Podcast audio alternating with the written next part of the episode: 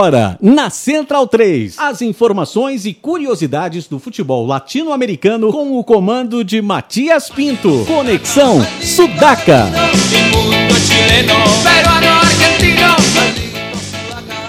Buenas ouvintes da nossa sexta Sudaca, né? Já que os seus ouvidos estavam sendo agraciados com a música produzida no nosso continente.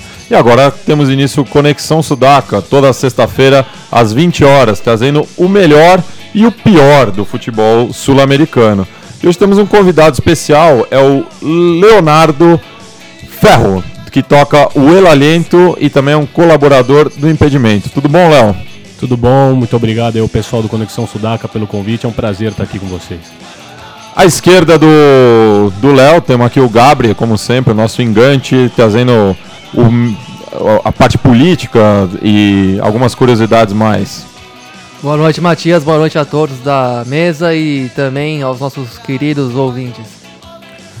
Também temos o Felipe Domingues, o, com um olhar tático mais apurado aqui do Ferrolho italiano, como sempre. E aí, Felipe? Fala, Matias. Beleza? grande abraço aí aos, aos ouvintes do Central 3.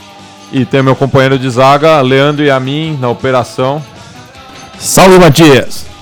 Buenas. Então, Léo, fala um pouco mais do seu trabalho no El Aliento, o tempo que você passou na Argentina. Se apresenta aí para o nosso público. Tá, ok. É, o El Aliento ele tem, ele tem três anos, mais ou menos, né? Eu morei em Buenos Aires durante quatro anos e lá, como todo apaixonado por futebol, descobri que a torcida é, ela é uma universidade de, de torcidas ali, né? Ali qualquer torcida do Paraguai, do Chile, do Peru, qualquer torcida ela se espelha no que fazem os torcedores argentinos para é, para copiar e levar para seus países. E eu pensei em criar um, um, site fotográfico daquilo. E junto com um amigo também fotógrafo, a gente pensou em ir, ir das costas para o campo, só tirar foto das torcidas e surgiu o projeto É o Aliento, que além de fazer o, o trabalho, o registro fotográfico no, no estádio, a gente também começou a percorrer as ruas de Buenos Aires, porque ali é tudo muito, muito territorial, né? muito delimitado. Então, se você vai em Floresta, tem um monte de grafites do All Boys. Se você vai para Matadeiros, um monte de grafite do Nova Chicago.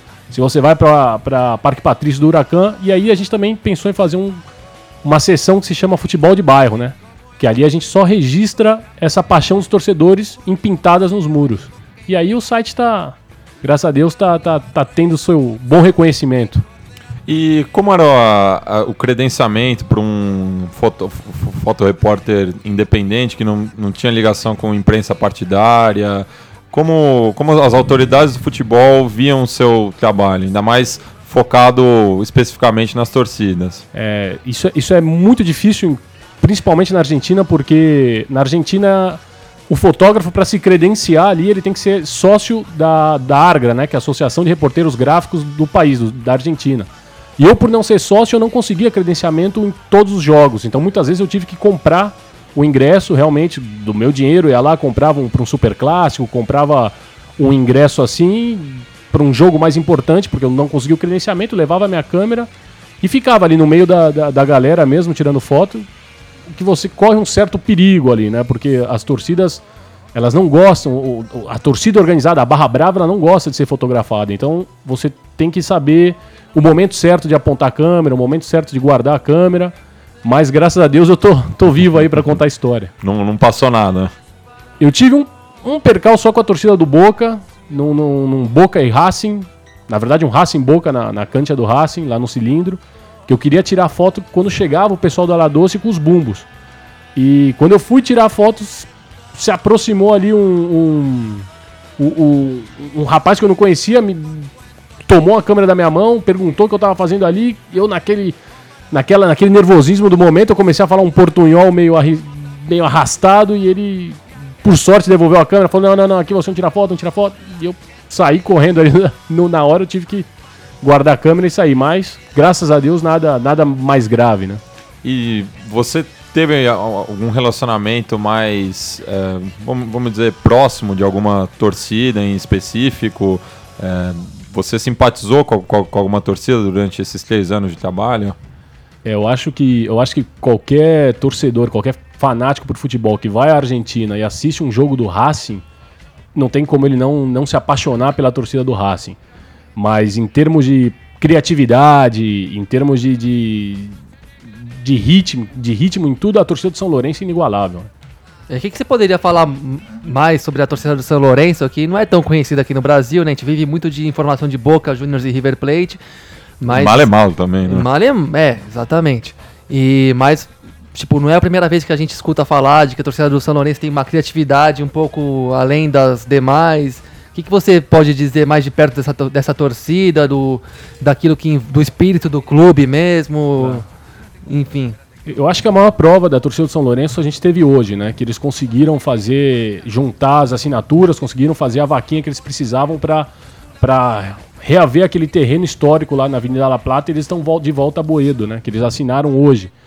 É, a torcida do São Lourenço ela é, ela é, é tão apaixonada quanto as demais, só que eles têm alguma coisa de mais criativo, eles, eles se arriscam mais no momento de inventar uma música, eles, eles todo, todo jogo eles lançam pelo menos uma música nova e que acabam, as demais torcidas acabam copiando e passando isso pro, pro, para suas cores, pro seu time, mas a torcida do São Lourenço é, é seria a- o cérebro, digamos. Dali saem as grandes músicas. Eu lembro de um São Lourenço River no Noivo Gasômetro que a torcida do River começou a cantar uma música que era tradicional da torcida do São Lourenço. E eles cantaram aquele Borão Bombom, Borão Bombom, não cante essa, é do Ciclone. Sensacional. Será que não tem a ver com a própria veia do bairro de Boedo, p- pro qual o time tá vol- tentando voltar com essas assinaturas que você acabou de bairro mencionar do tango, né? a respeito da recuperação do estádio e tudo mais? Vários do- poetas do tango saíram de Boedo, né? Exato. O e mais talvez- conhecido Homero Manzi. É um bairro milongueiro, é um bairro culturalmente sempre muito ativo, né? Dali era é o bairro tradicional da- das, dos- das grandes milongas, onde se juntavam os grandes tangueiros. É o bairro da, da malandragem, da boemia portenha, né? Pode ser por isso, eu acho que realmente isso, isso influencia sim. Eu acho que eles têm um orgulho de ter essa, essa, essa, essa linha mais criativa, essa linha mais autêntica, né? Que as outras torcidas por aí às vezes copiam. Bom, e. É, Leonardo, não sei pra que time que você torce aqui no Brasil. Torce pra quem? Pode falar pra gente? Posso, não tenho problema, eu sou São Paulino. Tá. Bom, e você deve ter muitos e muitos jogos de estádio aqui no Brasil também. E- Bom, e pelo, até pela época que nós estamos vivendo no futebol brasileiro, de algumas transformações, né? Eu queria que você deve ter visto um bom número de clássicos na Argentina também. Queria saber o que, que você tem a dizer a respeito do ambiente dos clássicos, a forma como, se, como as torcidas vivem o clássico aqui e lá. Se você enxerga diferenças relevantes nesse sentido. E só complementar um pouco a, a- pergunta do Gabri e também falar da ausência de torcedores visitantes na primeira divisão, né? Já que nas divisões de acesso já isso vem ocorrendo desde 2007, mas o, o quanto que, é, que perde da, da atmosfera, que para mim eu acho que é Tudo. quase tudo. Perde quase tudo. O problema é, é o que eu vejo. Eu posso até ser um pouco polêmico aqui, meus amigos da Argentina que não me escutem, mas eu vou me arriscar a dizer que parece às vezes que o argentino ele é mais apaixonado por futebol que o brasileiro. Isso é um reflexo do que a gente vê nos clássicos, nos estádios sempre cheios. Existe uma série de condicionantes por isso, né? O, é a questão do, do, do torcedor que paga a seu, o seu, a seu, seu carnê de sócio para futebol. Então você tem o sócio que é sócio do clube, o cara que é sócio só de estádio. Aquilo gera um ranking, uma pontuação. Os, os mais bem pontuados têm direito a, a- a ao ingresso na hora de um, de um jogo importante, de um clássico. Então isso faz com que a torcida vá mais. Só que realmente, semana de clássico é uma semana, começa duas semanas antes, já se começa a falar do clássico e vai duas semanas depois. A gente ainda tá tendo todo o rescaldo do que foi o super clássico já, já praticamente uma semana. E o- a gente já teve outros jogos depois, já teve Boca já jogou de novo, River já jogou de novo, só que a gente continua falando daquele Boca e River. Eu acho que a torcida, eles se preocupam em dar um espetáculo torcedor também. As barras, a enteada, eles se preocupam em, em sentir que eles estão jogando junto com o time. E às vezes é triste, a gente volta aqui pro Brasil, vai ver um São Paulo e Corinthians, um Corinthians e Palmeiras com 20 mil, 15 mil torcedores no máximo, né? Né, Esse ano o brasileiro está especificamente triste demais de aguentar tudo, tudo. Nossa senhora, viu? Pra gente que se mantém apegado aos estádios não tá fácil não. Eu acho que dá pra fazer uma, uma analogia, uma metáfora, desculpa a minha, minha voz. É, quando você sai de casa pra jogar como visitante, você leva é, a sua roupa, né, o seu fardamento, você leva a sua comissão técnica, a sua comissão médica, a sua, o seu preparador físico, os seus jogadores, e a sua torcida faz parte desse pacote. Se você vai sem a torcida, como você sem uniforme, como você sem, sem, sem os jogadores, falta um pedaço que é, que é indissociável ao, a, a experiência de sair da sua cancha e na, na cancha adversária. Eu acho que é, é, é uma das maiores aberrações do que, que eu já vi nesse futebol dos últimos anos, futebol moderno, a, a ideia de que não ter o torcedor visitante é, vai melhorar alguma coisa, vai resolver alguma coisa, porque você descaracteriza o próprio futebol, o próprio produto, o próprio evento, e quando você descaracteriza o evento, de que adianta você ter a solução, se você criou o problema definitivo, né? Você concorda com isso? Eu, eu concordo, eu acho que você tem muita razão nisso, no que você diz. Na, a questão da torcida visitante foi, um, foi uma medida para tentar acabar com a violência, no, no sentido de que eles achavam que se você retirava a torcida visitante, você ia tranquilizar pelo menos o estádio. Só que isso. Não, isso... O problema é que na Argentina os problemas de violência ultimamente são dentro da, dentro da Barra Brava pelo domínio do poder que ela exerce dentro dos clubes. Né? Exatamente. Né? O problema ali é que eles, eles acreditam que o que, que as Barras Bravas aproveitavam? Elas faziam, como elas não iam criar problema no próprio estádio, que eles iam aproveitar para acertar as contas nas viagens que elas faziam para o exterior, ou para exterior, ou para as outras províncias. Então aí residia, é melhor a gente evitar que as barras viajem e acertem as contas na estrada ou acertem as contas num estádio, é, no outro estádio que não deles, e assim a gente consegue controlá-los. Mas é, na verdade é você, você não está criando um problema, você está gerando outro, né? É, porque como a gente tem visto, faz 20 anos que a gente vê soluções, digamos, mirabolantes para a questão da violência aqui em São Paulo muito de perto, o resto do país também. E o que, que aconteceu, né? Qual é o resumo da ópera?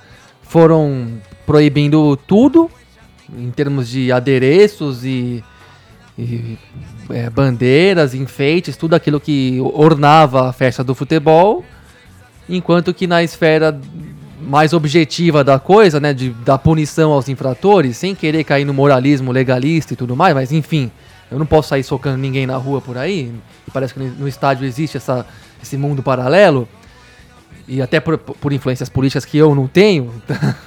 é, então, o que, que aconteceu? Proibiram tudo, algumas figuras se projetaram politicamente e, e a, a, violência diminuiu algum centímetro? Não.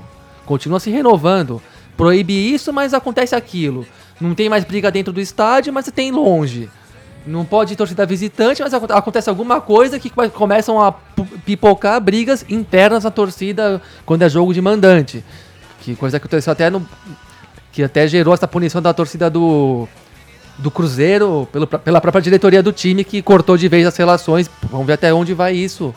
E o Palmeiras tem tentado, tem tentado fazer também. O Corinthians não teve vergonha, digamos, de assumir essa briga e não assumiu, tá fugindo do palco em relação à própria torcida. Enfim, aonde nós vamos parar com isso? Eles conseguem criar novas e novas proibições e absolutamente nada se resolve. Agora, com esses jogos de torcida única, qual que vai ser a próxima medida proibitiva, né? Que não vai resolver nada. Tá ficando opaco demais o espetáculo do futebol.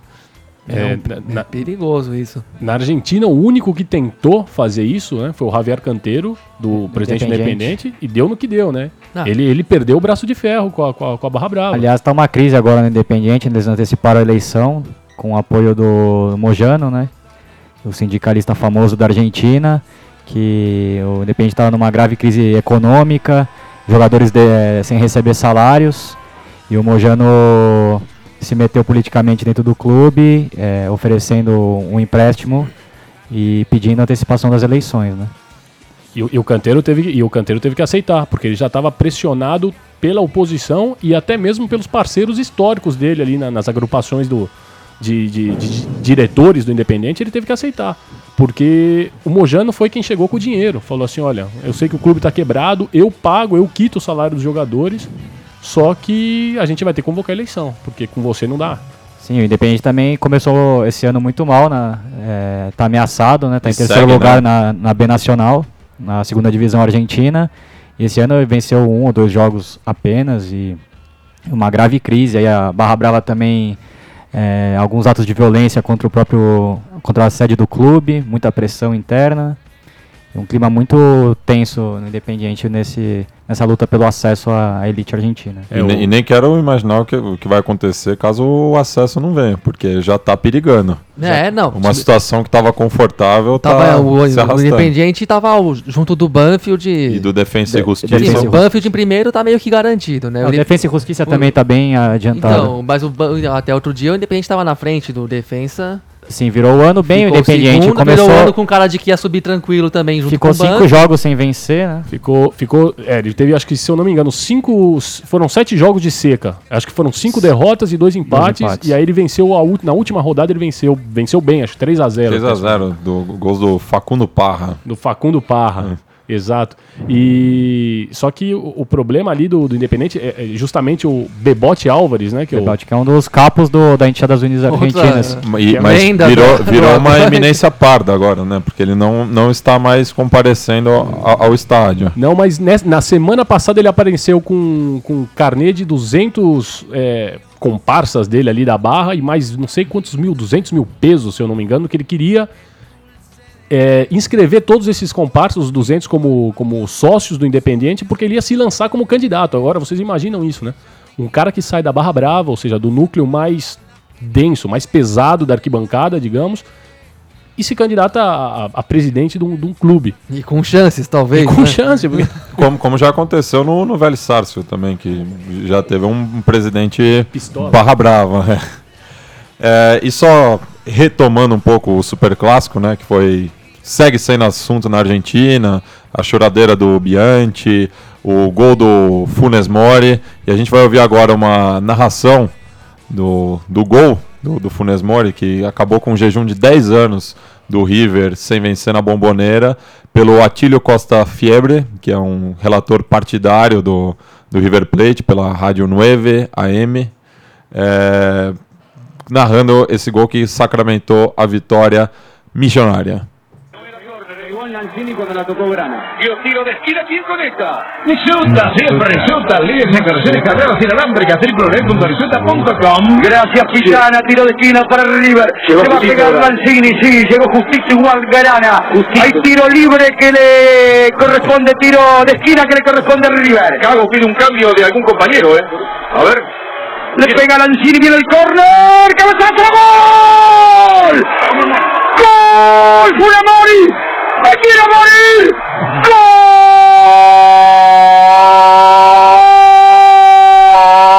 ¡Gol! ¡Gol! ¡Que se quiebre la garganta! ¡Gol! ¡Furamori! ¡Gol! ¡De River! ¡De Furamori! ¿De dónde salió este? ¡Furamori! Funes Mori de cabeza, Funes Mori de cabeza que se rompa la garganta de este relator. ¿Qué me importa que no fue corner? Le pegó Lanzini Funes Mori. Funes Mori el más raro de todos. El jugador más curioso de la cancha. Funes Mori de cabeza, me quiero morir. ¿De dónde salió Funes Mori? ¿De dónde salió Funes Mori? Gol de Funes Mori. River 2. Boca 1, 41 minutos. Funes Mori. Funes Mori. ¿De dónde salió Funes Mori? Léo, o que dizer dessa narração e também desse super clássico? Na narração é, é, divertida demais. Acho que a gente deu boas risadas aqui quando ele fala de onde saiu Funes Mori, porque o jogador mais raro. É, o jogador mais Porque ele é o defensor, né? Ele tinha um irmão que jogava, que agora Rogério. Tá, o Rogério, que está em Portugal, tá que jamais faria um gol desse. Então é, é, é improvável que alguém com, a, com o sobrenome Funes Mori consiga fazer um gol. E ainda mais o jogador mais raro da cancha. É, foi, foi espetacular. Agora, o que já virou tradição, é que, que eu acho que a torcida daqui daqui para frente em diante a torcida do Boca sempre vai fazer ali por volta dos 35 minutos do segundo tempo é fazer aquela festa para jamais, jamais a torcida do River esquecer que eles foram pro descenso, que eles foram pra B Nacional. Só que a transmissão oficial já agora já não mostra mais, né? Eles, eles procuram evitar, só que continuam aquela a queima de fogos, continuam subindo no, nos alambrados, alambrados e aquela e a musiquinha oficial deles, né? River, decime que se sente.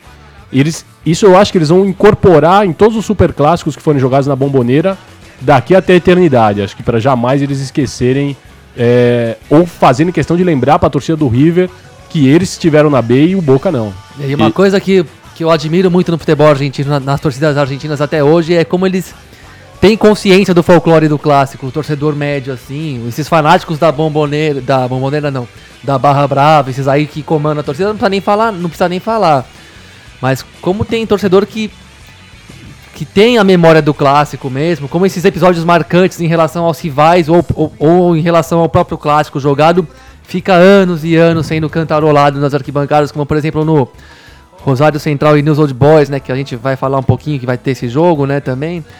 As, tor- os as torcidas estão há 10, 15, 20 anos a- até hoje cantando a- a- as velhas façanhas ou vexames do rival, ou como por exemplo o abandono do News Old Boys, um jogo que foi goleado e por uma confusão generalizada lá acabou saindo do jogo. É o Ou- histórico bandeiraço, né? Que Também, ontem- ou, ou o 7x0 do, do Estudiantes e Rinácia, que é uma história a- é, divertidíssima também. também, a história do- Não pro torcedor do- tipeiro, mas É o clássico mais desigual, acho que, do, do universo, né? Esse Estudiantes e Gimnasia é o clássico. É um clássico porque é um clássico. São do- dois times que dividem a mesma cidade, mas é, o Estudiantes ele tem uma, uma vantagem assim que acho que a gente já sabe que eles começam o jogo já vencendo, sabe? venceu o clássico desse campeonato, né? sim. É, de 1 a 0 visitante, no, no Bosque. No, Bosque, que é o estádio do ginásio, né? Já faziam 15 anos que não acontecia o, clássico no Bosque e teve vários atos de violência também. Me- pós-jogo. mesmo sem, sem a torcida visitante, os- a, É, eles violência, arranjam onde brigar, não tem jeito. a violência é preemente. E, e só recuperando o folclore, Léo, por que os 35 do segundo tempo é, é o momento que a torcida do Boca canta? Tem alguma razão específica? Não, não, na verdade não tem nenhuma razão específica, é porque eles já tá na reta final ali do jogo e pra eles é o que eles sempre dizem, né? A, a gente tá no time, a gente acompanha o time nas, bo, na, las buenas e las malas, nos bons momentos e nos, nos ruins momentos. Eles fazem os 35 do segundo tempo, que é quando o jogo já caminha pro seu final, acho que é pro torcedor do River desligar a televisão ou ir embora do estádio já lembrando daquilo. Tipo o Tano Pasma, assim. Exatamente, tipo Tano Pasma. E 35 minutos, eu lembro, faltam 10 minutos pro final do jogo. e Você escreveu um, um artigo muito interessante pro impedimento falando dos camisa 10, né? Que esse foi um super clássico que teve uma atuação é, muito destacada, tanto do Lanzini pelo lado do River e o Riquelme, que talvez seja o último super clássico dele, né? É, o, o, o Riquelme é, é, é aquele cara que acho que a gente vai lamentar. Você pode ser torcedor. O torcedor do River, talvez ele não, não de uma maneira sumida. Mas pra dentro ele sempre vai reconhecer. É que o Riquelme eu acho que sempre teve um estilo do River, né?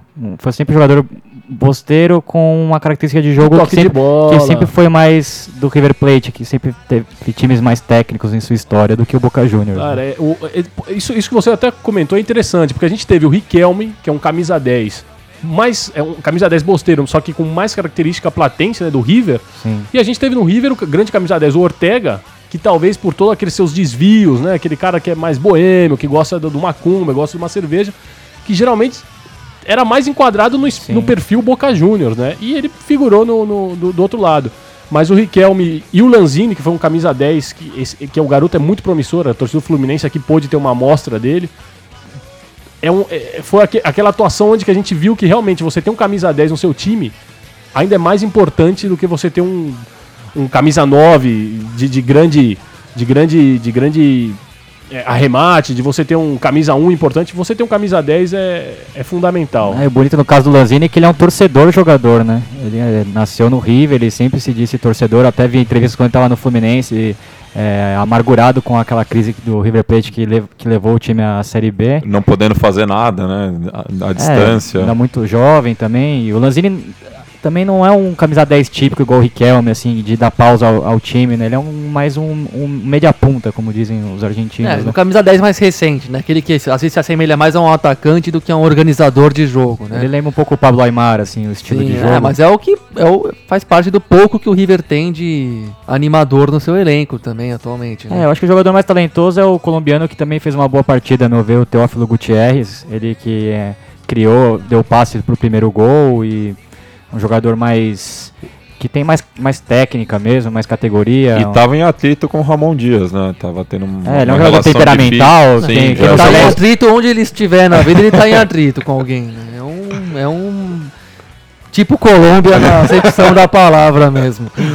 E só fazendo um balanço aqui do, do torneio final, né? O que substituiu o Clausura na Argentina, com a liderança do surpreendente Colón, né? A gente até tá queimando a língua aqui no Conexão Sudaca, porque na, no programa inaugural também era a primeira fecha do, do campeonato e, e o Colón acabou perdendo para o Racing e a gente falou, ah, essa vitória não representa nada para o Racing porque o Colón vai brigar pelo rebaixamento e está aí liderando com 21 pontos. Ah, aliás, O- briga ainda E o Racing lastimável. O né? Não, o pior é que o Colón ainda briga pelo rebaixamento, porque Sim, os, os times que estão lá- né? embaixo começaram a vencer, né? O caso do Quilmes, que deu uma levantada com o Caruso Lombardi. Mas o All Boys está descendo. O All Boys ele vem, ele vem dois, dois, dois, dois jogos seguidos que ele tropeça, mas o All Boys também teve uma recuperação no meio de campeonato importante, porque o All Sim. Boys não tem, não tem time, o All Boys tem time pra, pra cair, assim, não é time pra se manter.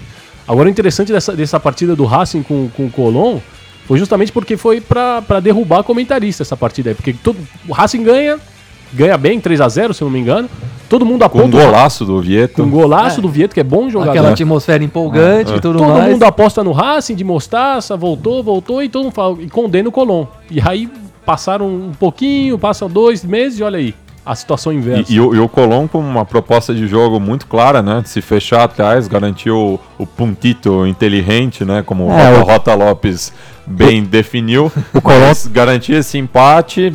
Se a- achar uma, uma bola, tá, tá, tá bueno. Porque acho que foram três vitórias seguidas por 1 a 0 em que o Colón, nas três partidas, teve menos de 50% da, da posse de bola. É, e no último jogo teve um pênalti contra o All Boys, né? Que era uma, uma decisão ali pela, pelo, Pela pelo permanência, descenso, pela é. permanência. O, o Colón faz 1x0 ali aos 35 minutos, se não me engano, do segundo tempo. Uma bela jogada do. Acho que é o garoto mais talentoso, é um time repleto de jogadores da base. O Gabriel Graciani, jogador que, abre- que joga aberto pela direita, faz a jogada. E saiu o primeiro gol. E no finalzinho do jogo, um pênalti muito discutível pro All Boys. E o Herman Montoya, ex-goleiro do Vélez, faz uma linda defesa e garante a vitória, né? Até o técnico é um técnico que sempre foi da segunda divisão, o Ocela, que o- lembrando também que o Colón não, não, não pode, não, foi proibido de, Contratar de contratar jogadores. jogadores, então teve que apostar mesmo no, E, e- e perdeu seis pontos, se eu não É. me engano, do campeonato passado, porque não se apresentou para o jogo contra o contra o Rafaela, não, contra o Rafaela. Atlético Rafaela. Eh, O Colón ele passou por, um, por uma reformulação grande dentro disso que você está comentando, até porque, por causa, virtude da crise financeira do, do ano passado, sete jogadores deixaram o, o- clube com ações na justiça, o presidente sofreu O Herman Lerch, né? um impeachment, digamos assim, foi, foi ti- tiraram ele de lá da, da presidência e o time se armou com, com o que tinha na, na- na canteira, né, nas categorias de base. E, e- e às vezes dá certo, você apostar nos garotos dá certo. O Colón é prova disso. E só atualizando aqui a briga contra o rebaixamento, por enquanto estariam sendo rebaixados o Argentino Júniors, o Quilmes e o All Boys. Logo na sequência temos o Godoy Cruz, o Tigre e o Colón, que já deu uma respirada. Abriu três pontos do All Boys, que seria o primeiro rebaixado. Já na parte de cima, é, o Colón lidera com 21 pontos, seguido de perto pelo Vélez, Sarsfield e pelo River Plate. E também o surpreendente Godoy Cruz, que está com 19 pontos, um à frente do São Lourenço, que ocupa a quinta posição. A rodada. dizer, dá pro Colom viver de tudo na temporada, né? Sim. Título, rebaixamento, Libertadores. E o, qualquer- e o Godoy Cruz também. Acho que Libertadores não pega por conta da temporada da- do, do torneio inicial, mas briga pela Sul-Americana. É, o Colón tem emoções garantidas. Até o final do campeonato ele, É. ele tá brigando por tudo, pra fugir e pra conseguir tudo. Né? É, o Diego Ocella mesmo falou que se trouxer o papel ele assina a permanência em vez do título. Que é o grande objetivo mesmo, é, é manter o Colón na primeira divisão. E falando do Colón, ele visita o seu amigo, o Lanús, no, no sul de Buenos Aires, uma das amizades também mais antigas do futebol argentino. E um pouco depois, já no bairro de Liniers, o Vélez Sarsfield recebe o Racing Clube. Domingo, todas as atenções estão voltadas para Rosário, na edição do clássico rosarino entre Newell's Boys e Rosário Central, quando os leprosos recebem o- os canalhas no Colosso del Parque, também conhecido agora como Estádio Marcelo Loco Bielsa. Na província de Santa Fé também, o Atlético Rafaela recebe o Quilmes, é, Quilmes dirigido pelo Caruso Lombardi, numa situação bem complicada. Aliás, dizem que o, O Caluccio Lombardi disputa mais promo faz mais promoção do que qualquer supermercado na Argentina. É, o All Boys recebe o São Lourenço em Floresta, também bastante complicado. O São Lourenço, imagino, se poupando para o duelo contra o Botafogo, que a gente já vai falar mais adiante.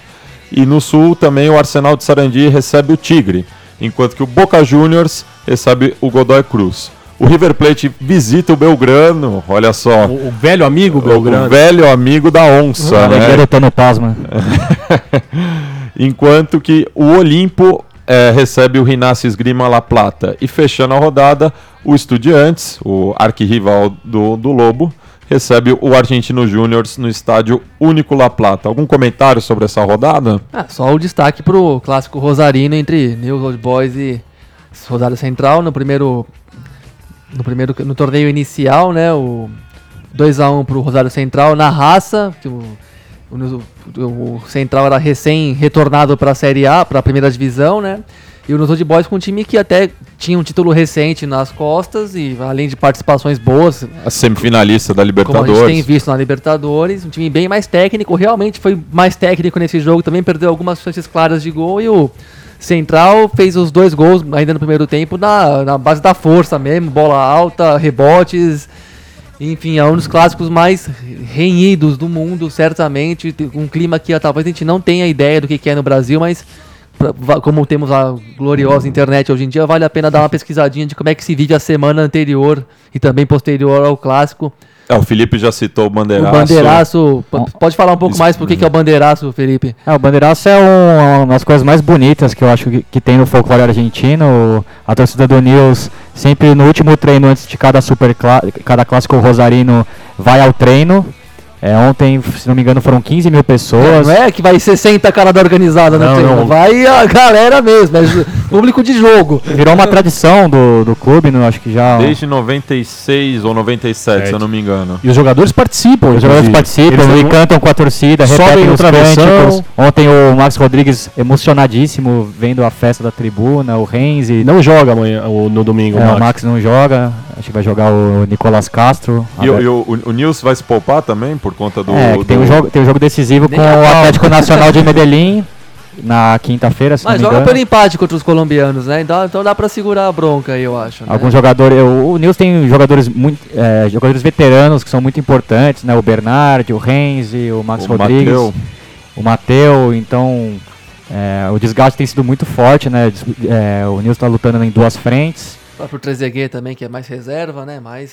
É reserva do garoto, que é muito bom, né? O, agora me foge a- o nome dele. É o Ezequiel Ponce. Ponce, garoto de exatamente. 16 anos. 16 anos, é titular do ataque do River Plate. Um garoto muito bom. Deixando um campeão mundial no banco. Deixando o campeão mundial no banco, mas é figura carimbada também. A gente sabe que segundo tempo é- é- o Trezeguet entra, né? Mas pode, pode, pode ficar tranquilo que ano que vem, eh, na próxima temporada, esse garoto Ponce aparece num retafe da vida aí. Não, vamos, é. E o É, Central é, vem no melhor momento, né? O, venceu o Boca Juniors na quarta-feira. Com, Tá na frente. Com, incrivelmente, com uma grande atuação do Louco Abreu. O, o o- o Rosário tá um ponto à frente do Nils, com 15, tá- ocupa a nona posição, enquanto que o Nils é décimo primeiro. Os últimos dois jogos com o Louco Abreu de fazendo gols, dando passe pra gol, impressionante, né? O Louco Grande Abreu. andarilho. Aliás, o Louco Abreu que gerou uma questão de segurança também no, no, no confronto do Nacional com o Nils em, em Rosário, já que o Louco Abreu falou que acompanha- acompanharia o seu clube do coração, o Nacional, e por essa vinculação com o Rosário Central não foi possível. Não foi possível acompanhar. É. E antes da gente atravessar o charco, né, como dizem lá no Rio da Prata, e aportarmos em Montevidéu, vamos ouvir o som aqui da Antibanda, banda uruguaia que está fazendo uma tour muito interessante pelo Brasil. O Felipe pode falar um, um pouco melhor, já que tem acompanhado de perto. É, chegaram por onde, Felipe? É, eles começaram. É, foram até o Paraguai, aí cruzaram a fronteira, fizeram shows no sul também do Brasil. E agora, se não me engano, estão no Rio de Janeiro. é, vão até a Bahia, depois retornam, tocam de novo em São Paulo e partem para Montevidéu. Na verdade, é um casal. A Camila na bateria e o Cabeça na guitarra e na voz. O antigo Green Gay, né? antigo Green Gay, que era um, um trio, né, um power trio, agora virou um, dueto. Uma banda bem legal, bem ramoneira, bem punk rock 77 e, e tem algumas músicas que falam bastante de, do folclore do, que também se vive muito forte no Uruguai. É, canções cancheiras. E é disso que se trata o tema que a gente vai ouvir, cujo clipe foi gravado no Bruno José Daniel, estádio em Santo André, terra do, do Felipe, pelo nosso amigo Guilherme Miranda, El Pibe. Então vamos ouvir Garganta, som da antibanda aí que o Conexão Sudaca carimba.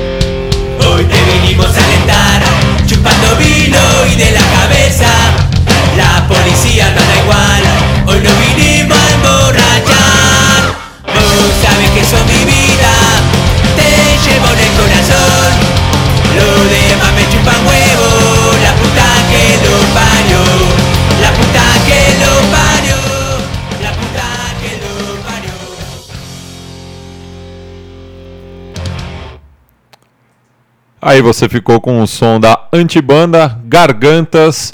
É, a gente recomenda mesmo. Um trabalho muito bacana a gravação desse clipe. É, felicitações pro, pro Guilherme, nosso parceiro. Agora, chegando em Montevidéu, já o som de Aníbal Sampaio ao fundo, Rio de los Pájaros, é, o significado de Uruguai no, em Guarani. E vamos falar da crise que se estabeleceu na Associação Uruguaia de Futebol. Leonardo, você também escreveu um texto muito interessante sobre as declarações do Mujica após o- os episódios lamentáveis entre é, naci- as torcidas de Nacional e News já no centenário, né? A gente já puxou um pouco que o Louco Abreu testemunhou, que queria testemunhar lá em Rosário é, e gerou consequências muito graves né, para o futebol uruguaio, que inclusive a- tinha rodada ameaçada nesse final de semana. É, o, o Mujica, ele, ele foi corajoso, né? Ele colocou o dedo na ferida, ele fez o que a gente espera que um político faça, né? Ele, ele- ele enfrentou o problema de frente, ele, ele disse que não era hora de, de, de tapar os problemas. Ele, ele denunciou o que todo mundo sabe, só que a gente nunca escutou alguém investido de poder dizer aquilo, né? Ele falou, ou alguém aqui, palavras do Mujica, abre aspas, ele falou, alguém aqui acha que não, não, não se vende droga embaixo dos trapos lá do, da, da Amsterdã? Alguém aqui acha que, que não existe prostituição? Então ele, ele quer, ele tem a boa vontade de enfrentar o problema. Talvez a maneira como ele o fez é, é polêmica, gerou muita crítica da oposição e desatou toda essa crise. Só que eu não vejo uma, uma algum outro, alguma outra solução para o problema, porque a gente já, é o que a gente acabou de comentar aqui, já, já se teses e teses, já pensamos em várias maneiras e nunca, ao montuar policial em estádio, nunca, nunca solucionou nada. Então o Mujica foi no lado inverso, ele falou, sabe o que eu vou fazer? Eu vou tirar todos eles, então. E que o clube provenha é, a, a segurança dentro do, do estádio. Eu coloco o policial para fazer o, o policiamento da bilheteria nos entornos, dentro da responsabilidade do clube. E os clubes não aceitaram, né? Não aceitaram porque, tipo, eu, eu não. eu- é claro que eu não condeno o Mujica, não. Tem que enfrentar o problema, mas tá difícil achar solução. Eu não tenho nenhuma tese sobre isso mais. Porque você tenta isso, ah, é aquela turma que se apresenta na delegacia na hora do jogo, a turma que. O, recentemente o Uruguai também aderiu o direito de admissão, né? Que para explicar um pouquinho, é o, o clube tem direito de fazer, por lei mesmo, lei promulgada por governos, começou na Argentina, chegou no Uruguai. O time pode fazer uma lista com torcedores com foto e nome, dados dele, de que. E, com- e ele tem o di- direito de não admitir a entrada desse torcedor no campo, no jogo que ele é mandante. Primeiro que é difícil controlar mesmo quem. Se você realmente foi efetivo nesse, nessa, nessa admissão ou não do torcedor indesejado. E segundo que mesmo. Aí é aquela coisa, né? Você, você prende um ou dois impede de ir no jogo, mas tem mais não sei quantos de- que, diz- que aparecem e podem causar confusão. Tem a nova geração que aparece também, é influenciada pelos velhos capos das torcidas. E no Brasil teve aquele exemplo lamentável do Atlético Paranaense e Vasco lá em Joinville, que a Polícia Militar de Santa- Catarina lavou as mãos a respeito de policiar o jogo dentro das arquibancadas e foi um desastre maior ainda, né? Então, sinceramente, eu não, eu não tenho nenhum otimismo com nenhuma tese das que nós estamos discutindo no momento sobre a violência. Realmente, nós temos que cada vez mais, só pode ser isso, a meu ver, né? Temos que cada vez mais encarar como um problema social que vai muito além do esporte mesmo, que se você fechar o estádio de futebol vai continuar acontecendo em algum lugar e realmente é difícil propor alguma solução. A gente aqui, ninguém aqui, acredito eu, é muito partidário do, das soluções sociais e, e tudo e, e de outros aspectos da vida cotidiana através da polícia, mas também não, honestamente não tenho coragem de defender o- a ausência completa da polícia tradicional nos, nos estádios ou ao menos no entorno. É realmente complicada essa situação. E, curiosamente, né, o Uruguai não é um país conhecido pela violência do- do- dos torcedores. Inclusive, se comparar o- os, os casos, ainda mais com, com os vizinhos Brasil e Argentina, os números chegam a ser irrisórios, né? É, mas acontece, né? Não, a, a violência acontece no futebol, inclusive. Eu falei no titulares no começo da semana que um torcedor É, na Suécia na foi Suécia. assassinado. Então, até em países di- ditos do primeiro mundo, esse tipo de problema acontece. Tem, tem a ver com a forma como o governo eh, responde, como a- as autoridades vão eh, se preparar para isso, porque a, a- a violência, como a gente já falou, é faz, faz parte do jogo, infelizmente seja simbólica ou, ou, ou real. E o Uruguai, no começo do ano, teve uma briga de jogadores num, num- num clássico amistoso, né? Porque de Sim. amistoso não teve nada, e que também já gerou muita polêmica. Inclusive, a gente vem comentando que a, a campanha de Nacional e Penharol nessa Libertadores foi muito debilitada por conta das punições que esses jogadores tomaram por conta. eh, Três meses sem jogar em território uruguaio. Sim, se, se se você for ver, foi uma atitude também a partir da, a partir da classe política, né? Que não foi só essa do Mujica, não foi a primeira que eles tentam fazer, até porque em outros momentos o futebol uruguaio já chegou a ser interrompido também. Lembro de uma vez que o, acho que a torcida do, se não me engano, a torcida do Penharol assassinou um, um, um torcedor do Cerro. do Cerro. 2006. Isso, e, E parou teve- um tempo o campeonato nacional e, também. O, e o Penharol tomou uma, uma punição duríssima, né? Acho que foram mais de 10 pontos, não, não me lembro agora o número exato, mas é, escancarou-se assim. E, e- e logo depois, uns dois anos depois desse episódio, teve um também entre Danúbio e Nacional, é, que a gente fala geralmente mais de Nacional e Penharol, mas os, os clubes ticos, assim, ou como eles chamam no Uruguai, em desarrocho, também tem uma, uma questão da violência muito presente, né? Então, esse Danúbio Nacional, torci- as torcidas entraram dentro de campo e foram as foram pro, pro combate. Acho legal a gente comentar também os, os desdo- desdobramentos desse caso, né? é, que envolve, vai muito além do futebol, né? Eu li um, artigo do Diário El Observador, de Montevideo, que dizia da relação de alguns ministros do Mujica com o, o Paco Casal, né? Que é o, É quem manda no que futebol é quem uruguaio, manda no né? futebol uruguaio, que é o, não- é o presidente dono do Da Tenfield, que é o que detém os direitos de transmissão do, do Campeonato Uruguaio. sócio do Francescoli. E é, é- é quem manda no futebol uruguaio. Agente de diversos jogadores.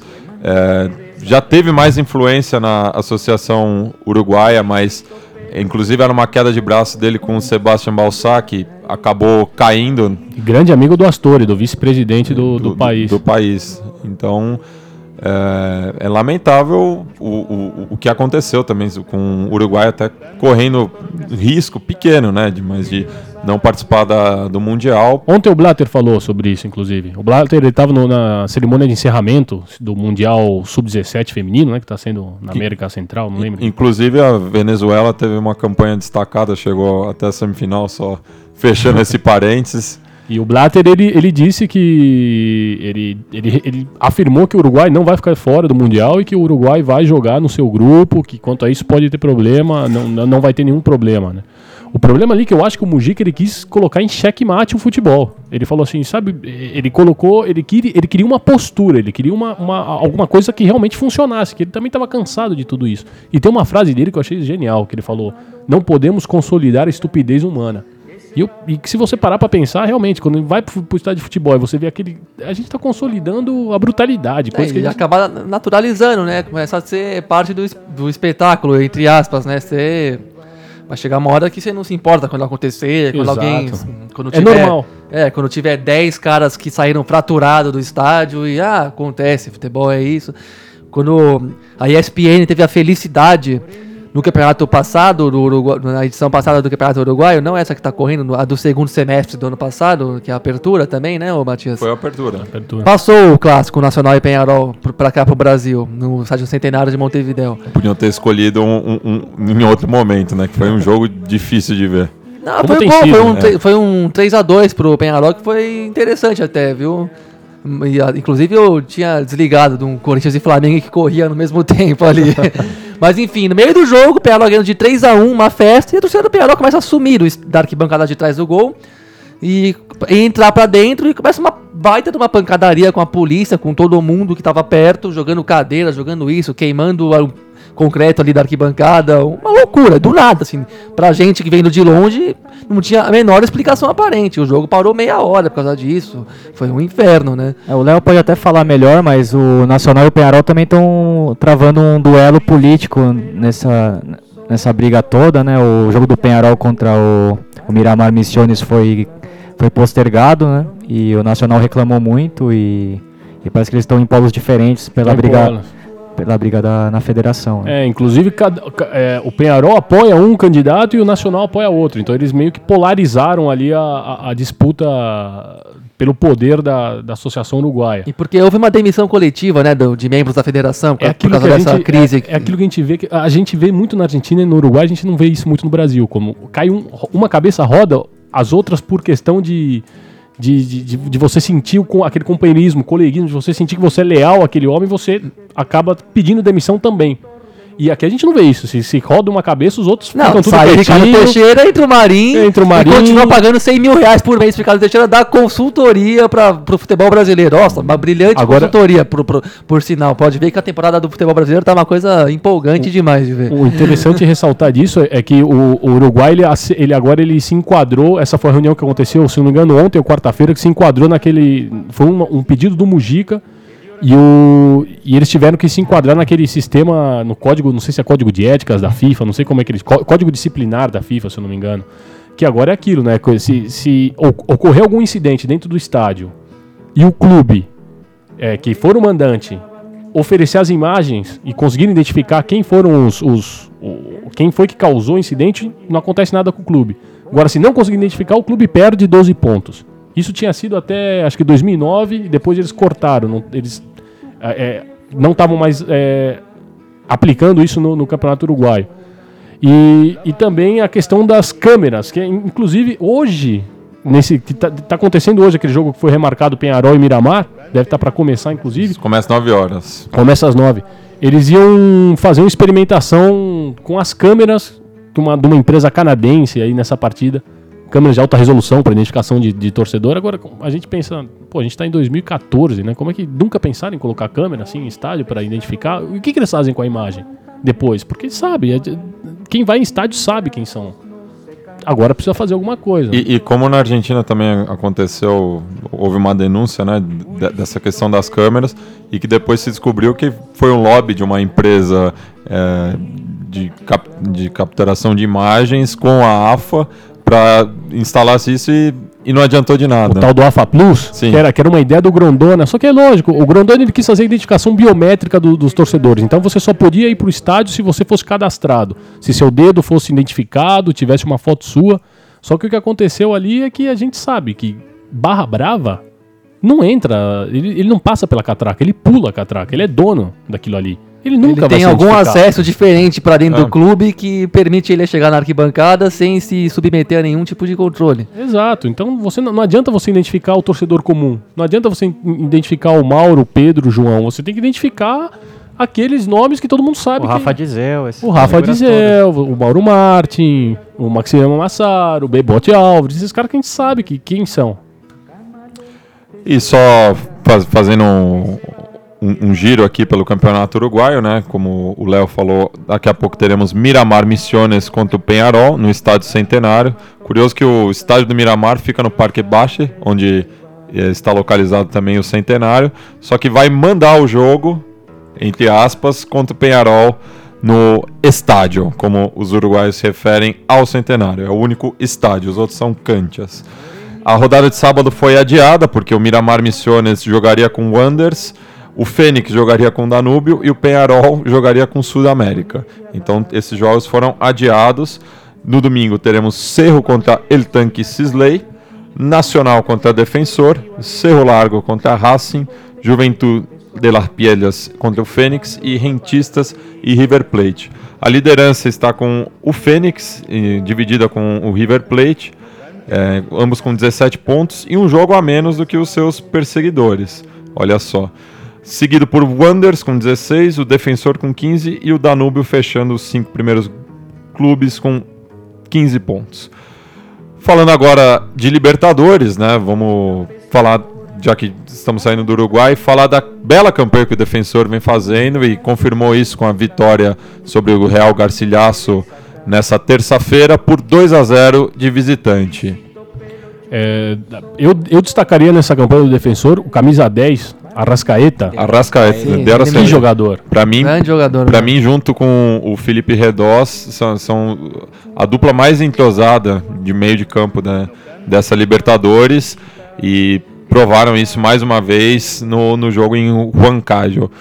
É, e agora o defensor depende apenas de um empate para classificar. É a quarta melhor campanha da Libertadores, o Sim, defensor. Né? Surpreendente, até porque fez uma apertura muito fraco, mas é, apostou na base, inclusive esses dois jogadores que a gente citou vêm das canteiras ali do, do defensor, que é o clube que vem revelando mais jogadores de qualidade atualmente no, no futebol uruguaio, é, tanto em quantidade quanto em qualidade, e tem tudo para se classificar. É, recebe o, a, a Universidade de Chile em casa, né? Que perdeu a grande chance de se garantir, né? E ali- Dependia de um empate Dependia de também. empatar com o Cruzeiro, mas o Cruzeiro também mostrou um pouquinho do que, que é do que, a- daqui- do que se esperava dele, fez um bom jogo, muito inteligente, já com o time inclusive mais equilibrado emocionalmente do que no próprio jogo contra, do Mineirão contra o Defensor, que deixou buscar o empate, que foi uma de- os uruguaios tiveram muito mérito, mas o Cruzeiro foi de uma incompetência também absurda naquele jogo, com dois gols de vantagem e até mostrando um nervosismo maior do que os uruguaios. Agora ganhou bem lá no estádio nacional do, de Santiago. Laú mostrou suas limitações também, não tem os mesmos recursos técnicos de outros das temporadas mais recentes, assim, quando estava sob o comando de Sampaoli, que vai dirigir o Chile na Copa. Então, o, o Cruzeiro, a surpresa é do Cruzeiro tão mal, né? Então, eu acho que agora tá quase retomando a, no- a normalidade, tem tudo para bater os seus três pontos contra o Garcilaso na última rodada e ver o que acontece no confronto direto entre Defensor e Universidade de Chile. É, eu imagino que a, a vaga, a segunda vaga, eu, eu, eu aposto no defensor pra, pra levar a primeira Ah, vaga. A acho que até pelo estilo do jogo, né? O defensor é um time que joga com duas linhas de quatro e aposta muito no contra-ataque, enquanto a Laú é um time que vai pra cima e como vaca louca mesmo. É. Ontem era um jogo que a Laú podia até especular. Podia ter jogado pra, pra mais Pro pelo empate, mas não, o ontem, time jogou não, com linha vai de pra três, cima vai pra pronto. cima, joga com as linhas muito adiantadas e pro Cruzeiro que tem como seu forte o contra-ataque rápido ali com o Dagoberto, com o Everton Ribeiro que ontem fez uma Fez um baita bom. partida. O Júlio Batista e o, e o Ricardo Goulart, né? Esse quarteto que é muito rápido, troca muito de posição. Acho que favoreceu muito o, o estilo de jogo da Laú pro Cruzeiro, né? E, e contra o defensor me parece que é, é o mesmo caso, né? Um time que aposta muito no contra-ataque, enquanto a Laú é um time totalmente escancarado. O Relorito Romero é, acabou assumindo o time como interino. E a diretoria da Laú já disse que está procurando um novo técnico, está apalavrado com o Ricardo Tigre Ga- Gareca, né? Ex-treinador do, do Vélez Sarsfield, que é um treinador muito bom, muito E interessante. que tem uma compatibilidade de, de estilo, né? Com, com- é, é- é também um treinador menotista, Ofensivo. assim. É um cara que gosta de toque de bola, de. Tanto que posse- o Vélez não mudou nada do que ele armou. Ah, o mesmo Vélez esquema É tático. o mesmo esquema, o A Vélez 4-4-2 continua com igual. losango no meu campo, o estilo que o, que o Gareca gosta. O Turo Flores, que era o assistente, acabou Pupilo, assumindo. né? Pupilo. E o Vélez aposta muito em na categoria de base, assim como o Gareca é um cara que tem um olho bem aguçado para descobrir talentos jovens. Eu acho que vai ser um- uma boa contratação para a Laú. Já na quarta-feira, o Botafogo recebeu a União Espanhola num jogo complicado, que valia muita coisa para ambos, e a equipe chilena acabou levando a melhor sorte. É, esse jogo aí foi um tenso, né, pra parte do, pela parte do Botafogo, né, o time muito ansioso em resolver a partida e uma coisa que, que a gente aqui elogiando, a gente elogiou em outros programas também, uma certa mentalidade renovada do futebol chileno, até por influência do Marcelo Bielsa, com um estilo de jogo muito dinâmico, às vezes até muito ousado, como a gente acabou de comentar da Laú, mas um time, acho que também preza por coisas do futebol, não é das antigas, não pode ser das, chamado das antigas, mas pelo, que, pela, por aquilo que o futebol tem de mais fundamental, né? Que são o quê? A, a, a qualidade do passe, a, a bola no chão, a consciência de ter que jogar com a bola bem trabalhada. Então, você vê os times brasileiros que a gente sempre vê os comentários na TV, não, Botafogo, o que, que é o clichê, né? O, o time brasileiro sempre, sempre é muito melhor, favorito, e o outro lado é sempre meio time meia boca. Capenga, né? É, o time meia capenga que dá pra ganhar no final. Não é- foi o que a gente viu nesse jogo. O jogo foi equilibrado e o Botafogo muito viciado na bola alta do Jorge Wagner, muito, muito É, não teve o tanque Ferreira, né? repetitivo, isso, e sem o Ferreira na área, isso fez decaiu muito o aproveitamento da equipe. E, o chile, e os chilenos, a equipe do, do Jorge Luiz Sierra, com a bola no chão, saindo de trás com, a- com ela trabalhada, tentando chegar com ela de pé em pé. O lance do pênalti, que na minha opinião não foi pênalti, mas o Ah, lance do pênalti, nada, o lance foi uma do o pênalti, pênalti. mas, Mas o... lance do pênalti foi uma jogada que eles fizeram, trabalharam, chegaram, tabelaram, lançou na frente. E me chamou a atenção a entrevista do Alisson, que é um bom jogador até, no intervalo do jogo, que, que reflete como é que tá, digamos, adoecida a cabeça do futebol brasileiro, de certa forma. Ele, ele simplesmente chega e fala no repórter como é que tá o jogo, como é que, nós vamos, como é que o Botafogo pode desenrolar para vencer o segundo tempo e tal. Aí ele fala, ah, nós temos que apertar a marcação, melhorar um pouco mais a pegada na saída de bola deles e aproveitar melhor a bola alta. Não, time que o Botafogo jogando em casa para 40 mil, com a camisa que tem, pode usar bola alta, mas não pode ser só esse o recurso, né? Claro que a, entre- a entrevista de meio de jogo não é tão considerável assim. Reveladora. É, mas mesmo assim, o reflexo o que, que é? Marcar, correr e meter gol na força. Acho curioso falar do, do- E não é só o Botafogo que joga assim aqui no Brasil, não, tá longe disso. Acho legal falar um pouco do time da União Espanhola. Eu acho que a Libertadores tem premiado trabalhos a médio e longo prazo, né? O Serra já, tá, já trabalha há muito tempo no comando do, da União Espanhola. Um time que tem alguns Prata jogadores. da casa também. Prata né? da casa.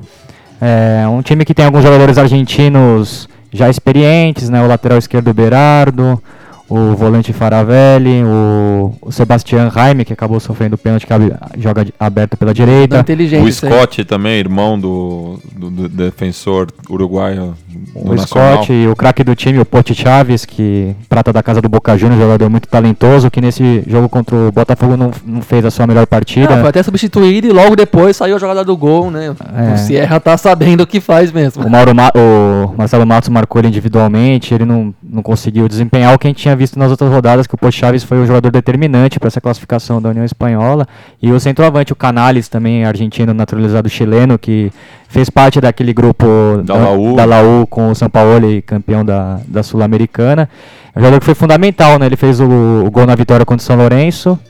No, no penúltimo jogo e também lá em, no Novo Gasômetro acabou empatando o jogo ali no finalzinho, que deu uma sobrevida para a União Espanhola. Então, um jogador que foi fundamental nessa É, classificação. aquele nove rompedor clássico, É, né? o- o- o- mas a questão do Botafogo, a gente já, já via que alguma coisa podia acontecer naquele jogo com o Independente Del Valle. Sim. Que no Maracanã, já via que, algum problema tinha. Jogo no qual os equatorianos também jogaram mais com a bola no chão que o Botafogo. Eu acho que o Botafogo tem um problema tático ali. O Eduardo Húngaro tentou fazer um meio campo um pouco mais ofensivo e o Botafogo acabou sofrendo muito, muitos gols.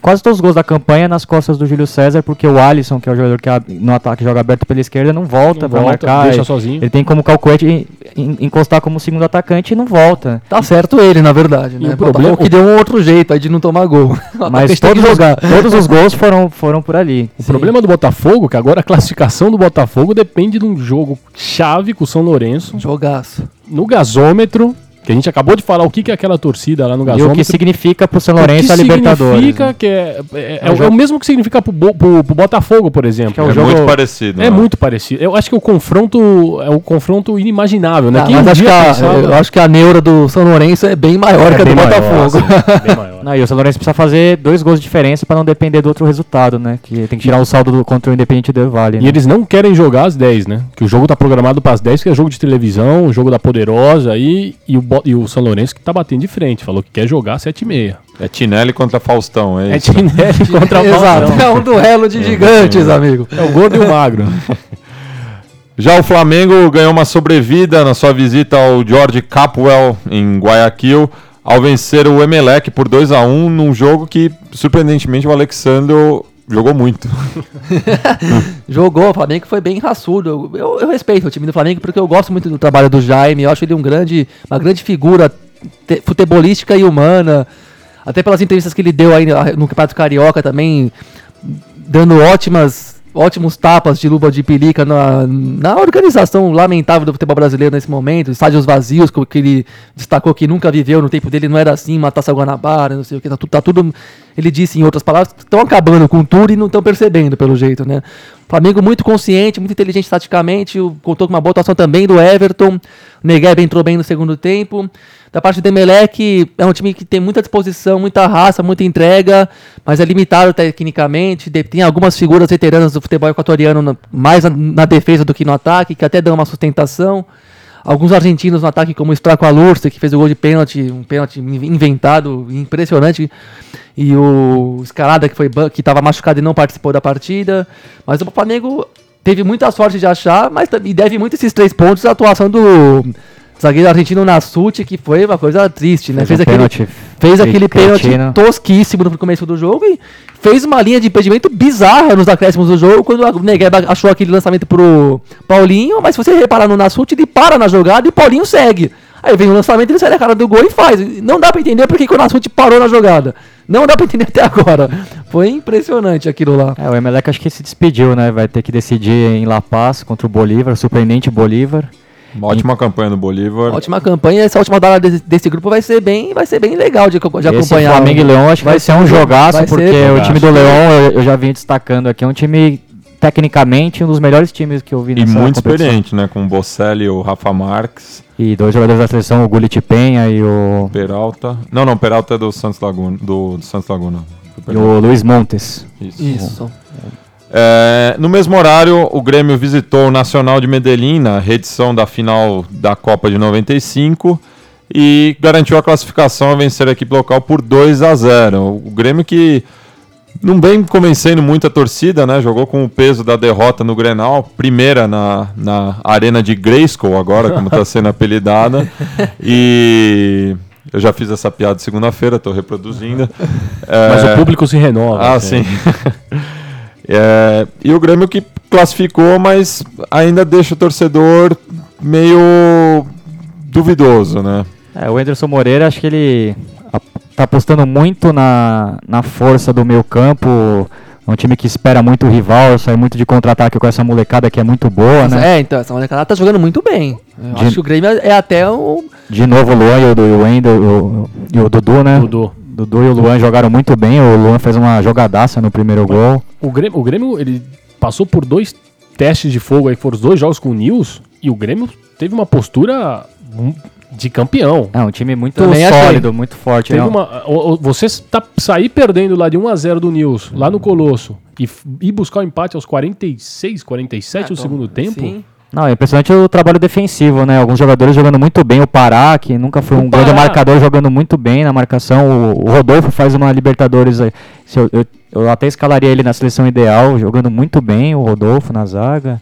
Esse garoto lateral esquerdo, o Wendel, muito bom Ótimo jogador. também. Ah, tem ótimos jogadores do Grêmio. O né? Wendel Acho que pegou, só pegou é, jogadores difíceis de marcar, né? Contra o News ele teve que marcar o Max Rodrigues e foi bem. Claro. E contra o Medellín ele marcou o melhor jogador do time, a meu ver, que é o, o Edwin Cardona, que é um meia muito habilidoso, bom jogador, inteligente, marrento. Eu gosto do Cárdenas ali. Eu Eu, gosto, sou é, esse- do esses dois eu acho que É, o Sherman vão, sair Cárdenas já, o- vão sair de lá já já também. Já, Os já, dois são bons. E novamente o Grêmio ali com aquela postura, duas linhas de quatro, né? O Riveiros aberto pela direita, cobrindo a subida do lateral, o Luan também marcando muito o, o, o Dudu, por- desculpa, o Dudu aberto pela esquerda e o, o Luan também retornando com o Barcos ali, formando a dupla de ataque.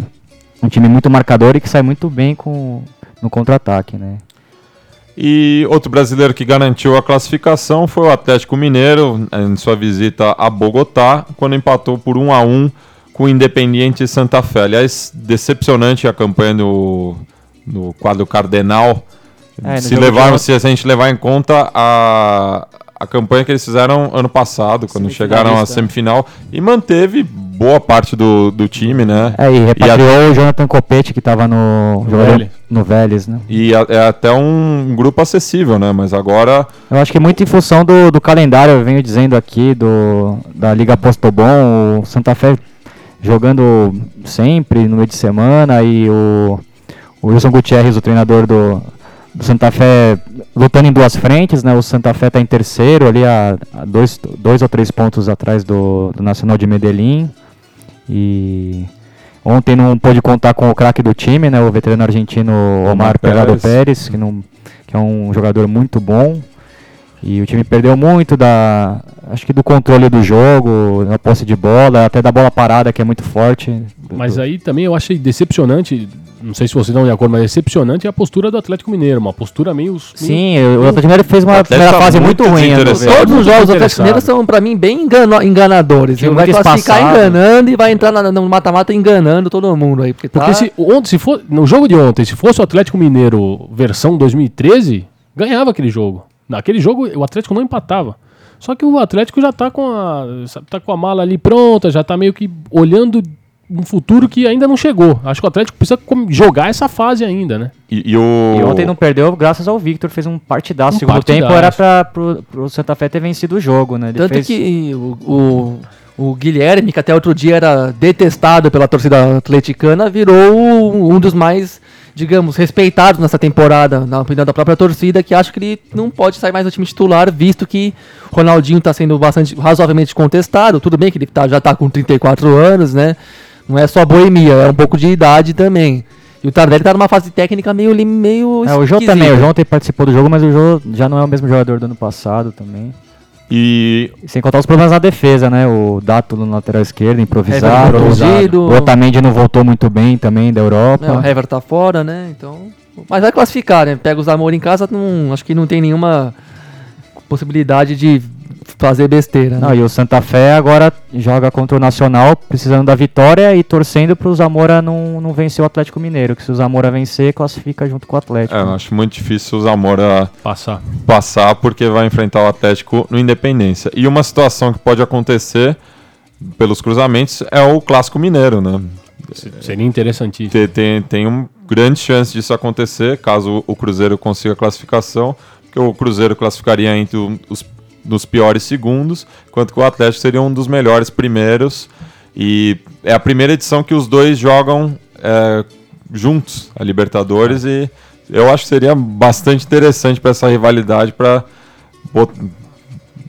ver E como aí, Belo Horizonte vai reagir. né? E a meu ver, o Cruzeiro entraria com um ligeiro favoritismo Também nesse acho. confronto. Também acho, porque tá numa, tá numa crescente agora, depois de renascer em Santiago. Só repassando os confrontos da semana, da, da última rodada da fase de grupos da Libertadores. Rodada cheia. Terça-feira, o Vélez Sarsfield recebe o Universitário Lima. Universitário, talvez o pior clube nessa edição atual da Libertadores. E ao mesmo tempo, o The Strongest recebe o Atlético Paranaense no jogo que vale do grupo, já que o Vélez é o vir- já está classificado, né? O Vélez já tá classificado. Matematicamente tá classificado. Matematicamente, O velho enquanto- de olho na, na classificação geral, né? Geral. Isso. É, tem grande chance de ser o primeiro, O primeiro geral. o primeiro geral, até Mas porque acho que esse aí vai ser o Santos Laguna, não vai ser, não? É que tá com a melhor campanha agora, É, o Santos então, Laguna. Tá quase É. lá pra ser o primeirão. Eu não sei tudo. com quem que o Santos Laguna vai encarar na última rodada. Acho que é o Arsenal em, em Sarandi, se eu não me Isso, engano. Arsenal e Sarandi. E o Arsenal joga com pretensões aí. Sim, ainda tem, tem chance de classificação. O Cerro Portenho recebe o Deportivo Cali, ao mesmo passo que o Lanús visita o O'Rings, esse- nesse que é o grupo mais É, equilibrado. o Lanús e o Cerro com vantagem de empate, né? Em confrontos diretos, né? Isso, e, é, e é Os o quatro grupo, times têm chance de Todo mundo tem e é o chance, grupo vai ser emocionante. Lanús com 7, Cerro com 7, Deportivo Cali com 7 e o O'Rings na lanterna com 6, mas Depende de si mesmo. não tem uma grande diferença de saldo, então tudo pode acontecer. No geral, tudo pode acontecer. O, o Lanús que faz uma campanha decepcionante, né? Porque era- a gente esperava mais do Lanús, por, Mas reagiu também. reagiu, reagiu, mas demorou, né? Por tudo que ele fez no ano passado e pelo time redondinho que tem já montado, Acho até por ter um elenco enxuto e por ter jogado a- em dezembro ali, a final foi muito perto. A pré-temporada do Lanús foi muito curta, né? E eu acho que isso pesou muito no começo. Mas o Lanús eu acho que é um time que vai dar trabalho aí se passar pelo O'Rings. É um time muito ofensivo, muito bem treinado pelo Guilherme Baldo Esqueloto. E eu acho que mesmo jogando fora, eu acho que o Lanús é favorito. É favorito. Para conseguir essa E aí a vaga. gente vê como o Santiago Silva se encaixa nesse tipo de time, né? O, Santiago, o, o Silva É, ele é, faz joga- muito bem o pivô ali, né? é, é jogador para exato, é jogador para esse esquema, é jogador para time assim. Ele tem companheiros de ataque muito rápidos, né? O Lautaro Costa e o Pereira Dias O são Pereira bons Dias. Já na quarta-feira, o Bolívar recebe o Emelec, enquanto que o Flamengo recebe o Leão. Também os quatro clubes com chances, e eu arrisco que passem Bolívar e Flamengo. Eu acho que o, o Flamengo. Eu tenho impressão que o, o Leão pode complicar o Flamengo, até pelo estilo de jogo do Leão, um time que, a meu ver, é mais técnico que o Flamengo, gosta mais de ter a posse de bola, e o Flamengo com alguns desfalques, né, pra esse jogo final. E eu acho que vai ser um jogo bem parelho. Vai ser dramático.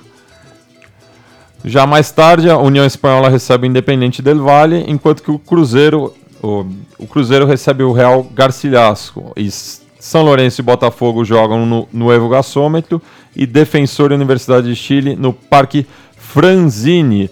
Dois grupos também com a- apenas um eliminado matematicamente, que é o Real Garcilaso. E também muito difícil apontar eh, algum favorito. Acho que São Lourenço e Botafogo vai ser um jogo duríssimo.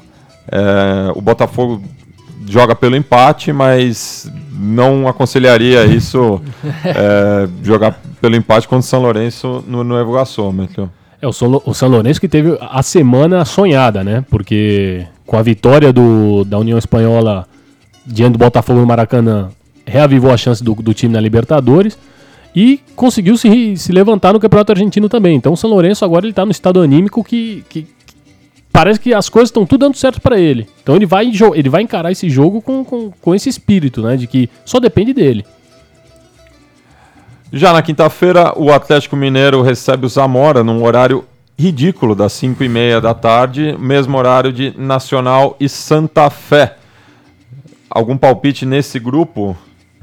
Eu ainda acredito no Santa Fé, acho que o Santa Fé pode, pode ir lá e pode ganhar do, Do Nacional do querido. Nacional, enquanto o Zamora, olha, eu não duvido o Zamora vencer o Atlético Mineiro pelo que tem mostrado, né? O Atlético Mineiro vem jogando muito mal e o time do Zamora é um time muito bem treinado ali pelo San Vicente. Tem um jogador muito interessante de 20 anos, o Pedro Ramírez. E o Juan Falcão também, o centroavante que vem fazendo muitos gols. Eu. O Ramírez é o baixinho, camisa 10. Camisa 10, sim. Craque também. Jogador que é, é tido como uma das grandes promessas do, do futebol venezuelano. E eu não sei não se o Atlético Mineiro não, não perde esse jogo pro Zamora em casa. É, eu também não firmo o Galo fácil assim, não. Às 19h45, Penharol e Deportivo Ansuátegui morrem abraçados no centenário, enquanto que Arsenal de Sarandi e Santos Laguna fazem um jogo para buscar uma melhor classificação, pensando já nas oitavas de final. Enquanto que News Old Boys e Nacional de Medellín jogam entre si no Colosso del Parque. Vamos ver como o Clássico Rosarino vai influir no- no- nos ânimos do, do le- da lepra. É, o ano passado o o Nilson perdeu o clássico e não venceu mais no campeonato, né? Entrou em crise. Entrou em crise, tava, era líder absoluto, deixou o São Lourenço assumir a ponta no, e ainda não conseguiu na última rodada, ainda tinha chance de Tinha ser. chance. Acabou empatando com o Lanús, só empatava e não conseguiu. É. Parecia que ia ser campeão e acabou entregando o título pro São Lourenço, né? Enquanto que o Grêmio recebe o Nacional do Uruguai também olhando uma melhor classificação. Por enquanto está em terceiro. Não sei se é, consegue a liderança geral por conta do, do Vélez já citado. Bueno, eu queria agradecer a presença aqui do Léo é, nessa mais, mais de uma hora de programa. Estouramos o, o, o tempo, mas porque o papo estava muito bom e aí a gente tinha que dar esse. Exatamente, não vejo problema nenhum nesses acréscimos de várzea, de jogos fora de casa na várzea, de 15 minutos. É até empatar, né? Até empatar. Pois é, empatamos os assuntos, agora podemos encerrar o programa. Eu agradeço, agradeço demais aqui a, a oportunidade de de estar conversando um pouco sobre futebol sul-americano. E agradeço aqui aos integrantes que me senti muito à vontade estando aqui com vocês. Muito obrigado. E recomendo novamente o site elaliento.com, sem o BR. Você vai ver ali o outro lado do, do, do futebol argentino, né? O que a gente não está tão acostumado a ver. A- as torcidas, a cultura de bairro, é, tudo que rola fora dos gramados. E também os- o Léo escreve no impedimento.org, sempre já, já dispensa comentários, né? Os textos de muita qualidade. Temos uma parceria aqui com o Impedimento. Volta e meia aparece algum colaborador, editor. Então, um blog irmão. E vamos fortalecendo a corrente aí da mídia que acompanha o futebol sul-americano, né? E para fechar o programa, vamos ficar com o tema do Ataque 77, uma das minhas bandas favoritas, já que essa semana tivemos o 2 de abril, e o 2 de abril na Argentina é uma questão muito delicada, já que trata-se do- da data em memória ao início da Guerra das Malvinas, que a gente comentando durante a semana, fechando a pauta, eu acho que é um, foi, uma das maiores estupidezes da, da, da última ditadura argentina, que muitos pagaram com vida, sendo que podia ter sido negociado e agora parece muito distante essa volta das Malvinas ao domínio argentino. É, sem dúvida foi aquilo que não, não que já não tivesse desgastado em vias de terminar, né, mas foi essa empreitada totalmente irresponsável da junta militar argentina que, digamos, decretou o final da ditadura a partir daquela derrota para os ingleses muito humilhante até com gente, com soldados que morreram simplesmente de frio, não, por, por tamanha disparidade entre as armadas que se enfrentaram. Enfim, foi um episódio que abriu o caminho para a distensão argentina, né?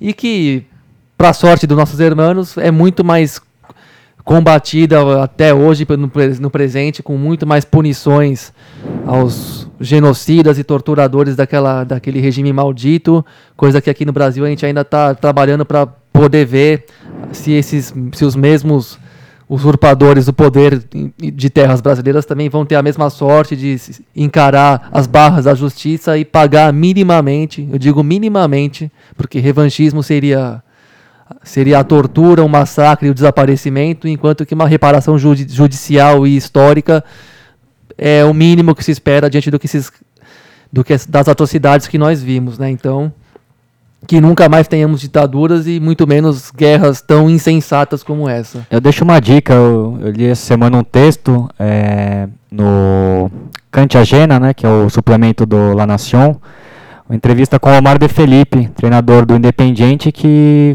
foi que lutou na- nas Malvinas, né, uma entrevista muito chocante, como o Gabriel falou, a disparidade militar do, do- garotos argentinos que mal sabiam atirar contra um exército muito bem pre- pre- preparado da Inglaterra, né?